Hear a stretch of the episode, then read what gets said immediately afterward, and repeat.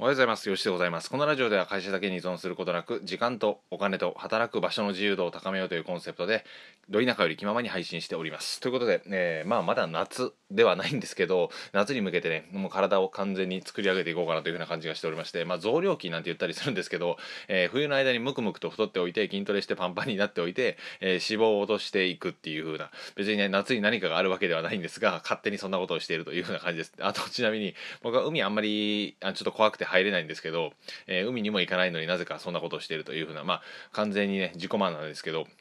なんか自己満のねあの趣味が一つでもあると結構充実するんじゃないかなと僕は勝手に思ったりするので是非ね自己満ともに頑張っていきましょうというふうな感じで今回は、えー、音声との付き合い方についてご紹介していければなと思います。音声との付き合い方です。であの最初はねもう音声はメインコンテンツにならないっていうふうなタイトルで撮ろうと思ったんですけどちょっとそれはなんかあのネガティブな発言になるかなと思ったのでポジティブに音声との向き合い方っていう風なのをご紹介できればなと思います。であの音声はねメインコンテンツにならないっていう風な、えー、まあ話もちょっと持っていきたいんですけど盛り込んでいきたいんですけどなんでメインコンテンツにならないのかという感じなんですがまああの音声はねなかなかその聞いてもらえる数っていう風なのを母数として取れないしそもそも声が無理って言われた段階でもう聞いてもらえなくなってしまうので、えー、ハードルが高くなっていくわけなんですね。まあ、ブログだったりするのであれば文字、メルマガでも文字っていうような感じになるので、動画だと編集とかっていう風な、ちょっとね、あの、手助けというか助け舟が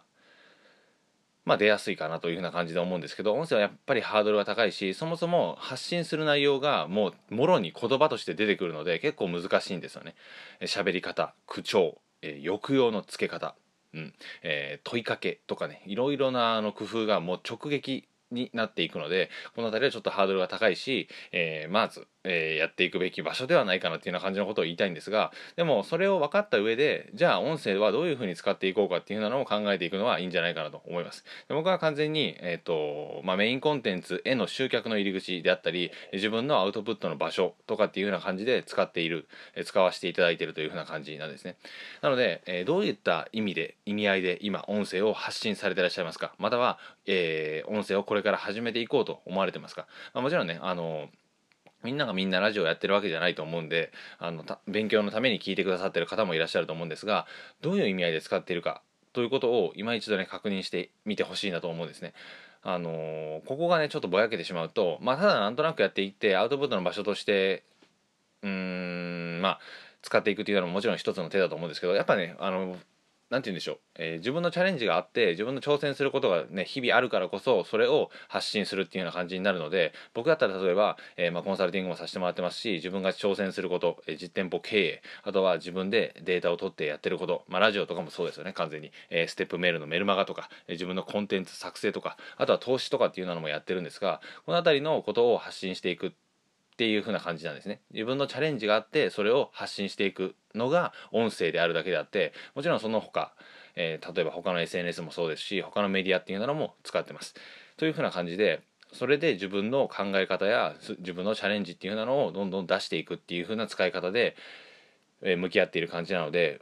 ある程度のなぜどういう風に使っていくのかっていう風なところが明確になっていった方がやっぱね、あのー、分かりやすくなるしなんかなんて言うんでしょうね人に伝えやすいっていうような状況になると思うんですよでこれがちょっとぼやけてしまっていてなんかただみんながやってるからラジオやっておこうとかっていうような感じになるとちょっとね、もったいないというか、えー、まあ、声に魂が乗らないなんて言ったりするんですけど、そういう風な感じのことにもなっていくと思うので、是非ね、今一度、なぜ音声をやっているのか、やろうとしているのかっていうのを確認してみてほしいなと思います。で、もしね、あのビジネス系で僕みたいな感じでやっていくのであれば、やっぱね、メインコンテンツっていう風なのがあった方がいいと思います。例えば誰かさんの、えー、まあ、いや、アフィリエイトというよりかは自分の商品を作っておいて、ちゃんと価値提供できる仕組みとかっていうなのを作っておくとか、えノートで1000円の、えー、有料ノートを作っているとか、え Brain で5800円の有料商品があったりだとか、メルマガで自分の商品を扱っていたりだとか、っていう風なところへ、えー、来てもらうための、集客の一つの間口としてえー、音声を使うっていうふうなのは一つありかなと思ったりします。えー、なんかね、まあ、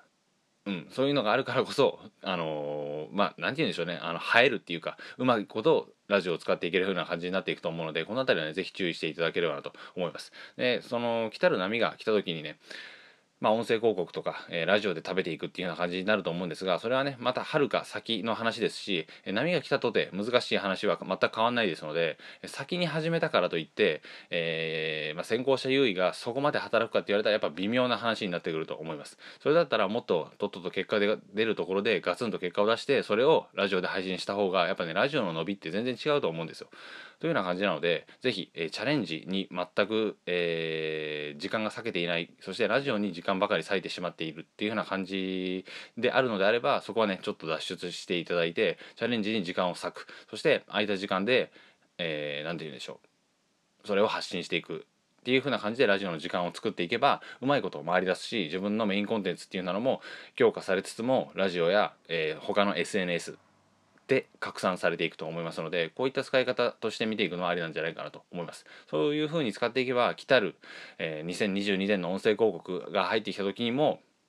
うまく波乗りしていけると思いますのでやっぱね、あのー、この、まあ、チャレンジと配信のバランスですよね。比率を確認していくっていうのは大切かなと思います。これをやっていくことによって、えー、心の消耗を減らしながらラジオと向き合っていくことができるんじゃないかなと思ったのでこの配信をさせていただきました。はい。というような感じで、えーまあ、一応ね、あのー、合わせて聞きたいじゃないですけど、僕の無料のノートが音声でマネタイズする方法についてご紹介したノートを下記に貼っておりますのでよかったらチェックしてみてほしいなと思います。まあ、無料でね自分のコンテンツを作れる時代になってきていますのでインターネット上に自分のコンテンツを作っていこうと、えー、音声配信でマネタイズする方法について触れていますのでよかったら合わせて見ていただければなと思います。それでで進むべき方向を明確にしつつ音声とちゃんと向き合っていくっていうのが大切かなと思います。ではまた次回の放送でお会いしましょう。ありがとうございました。さよなら。